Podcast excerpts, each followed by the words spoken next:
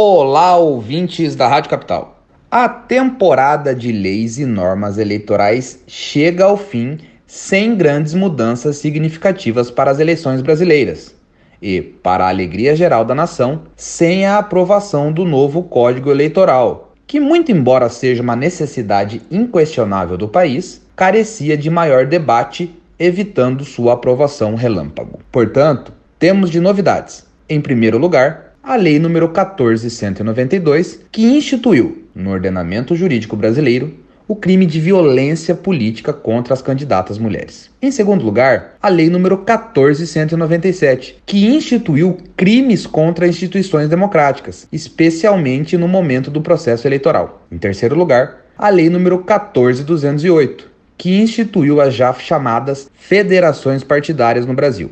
Em quarto lugar, temos a Lei número 14211, essa tida como a mini reforma eleitoral do ano, a qual trouxe algumas mudanças, como por exemplo, a proibição do Tribunal Superior Eleitoral expedir regulamentos relacionados à organização dos partidos políticos.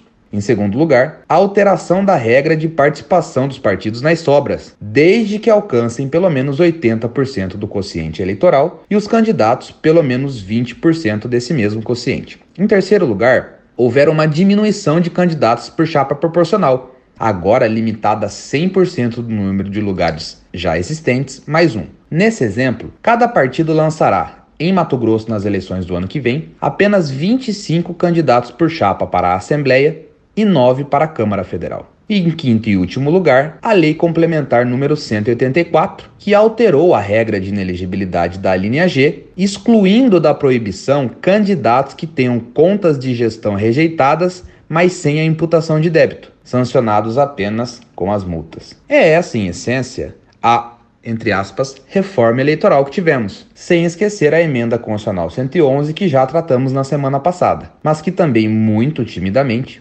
pouco muda nas regras atuais. De resto, cabe enfatizar que o Supremo Tribunal Federal apreciará nesta semana a possibilidade de retorno dos showmícios e a possibilidade de eventos de arrecadação de recursos para campanhas mediante apresentações de artistas. É dada a largada, portanto, ao processo eleitoral para as eleições de 2022. Comentário de Rodrigo Sirineu para FM 101.9.